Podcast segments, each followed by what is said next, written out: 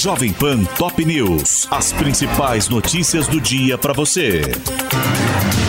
Olá, aqui é Paulo Edson Fiore e estas são as principais notícias de hoje.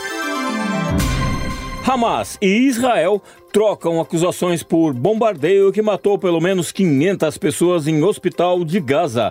O grupo palestino acusa Tel Aviv, mas as forças de defesa israelenses negam a autoria do disparo e apontam a facção palestina Jihad Islâmica, que afirma não ter envolvimento na explosão. O Hezbollah ameaça Israel com um dia de fúria após o massacre em hospital de Gaza. Em comunicado, o grupo terrorista libanês convocou protestos protestos para hoje contra Tel Aviv e a presença do presidente norte-americano Joe Biden, ressaltando que denúncias já não são suficientes diante do ataque. O bombardeio em um hospital lotado cancelou um encontro entre Joe Biden e líderes árabes. A reunião ocorreria hoje na Jordânia, após a visita do presidente dos Estados Unidos a Israel, mas o rei Abdullah entendeu que a cúpula alimentaria expectativas pelo pelo fim da guerra, algo impossível neste momento. O Conselho de Segurança da ONU adiou a reunião sobre a resolução brasileira que condena o Hamas e pede o fim dos ataques de Israel. A votação, que estava prevista para a noite de ontem, foi transferida para esta manhã, após a Rússia e os Emirados Árabes pedirem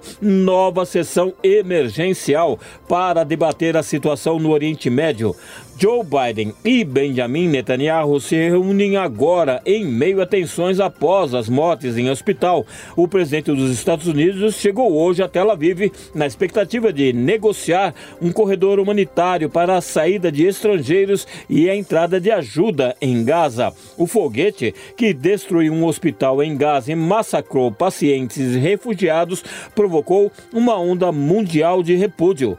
A Turquia classificou como ataque bárbaro. A Arábia Saudita falou em crime hediondo israelense. Canadá diz ser inaceitável, o Catar atentou para o escalonamento perigoso do conflito e o Irã chamou de crime de guerra selvagem.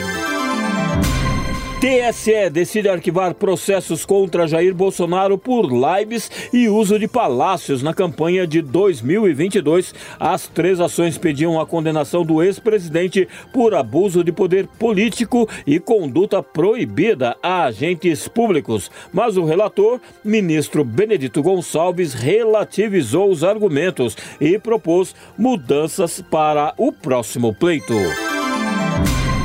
CPMI do 8 de janeiro vota hoje relatório que propõe indiciamento de Jair Bolsonaro. No parecer apresentado nesta terça-feira, a senadora Elisiane Gama, relatora da comissão, pede que o ex-presidente e cinco ministros dele respondam por vários crimes, inclusive golpe de Estado. Exército libera parte dos militares aquartelados após sumiço de metralhadoras do arsenal de guerra na Grande São Paulo. O Comando Militar do Sudeste, que investiga o caso, comunicou a liberação na noite desta terça-feira, mas não informou quantos dos 480 integrantes da força puderam sair da base após depoimentos.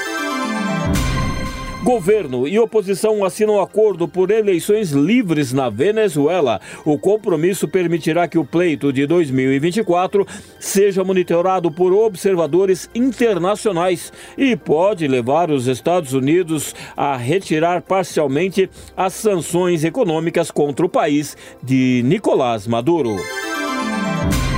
Brasil sofre derrota para o Uruguai em Montevidéu e Neymar deixa o campo machucado. A seleção perdeu por 2 a 0 no Estádio Centenário e caiu para o terceiro lugar na tabela das eliminatórias sul-americanas da Copa, atrás dos adversários de ontem e da Argentina, que ampliou a liderança com vitória sobre o Peru.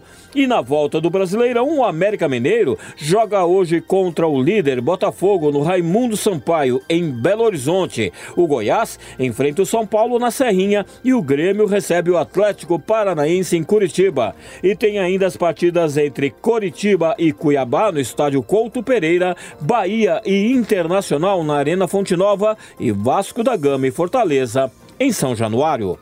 Este é o podcast Jovem Pan Top News. Para mais informações, acesse jovempan.com.br. Jovem Pan Top News. As principais notícias do dia para você.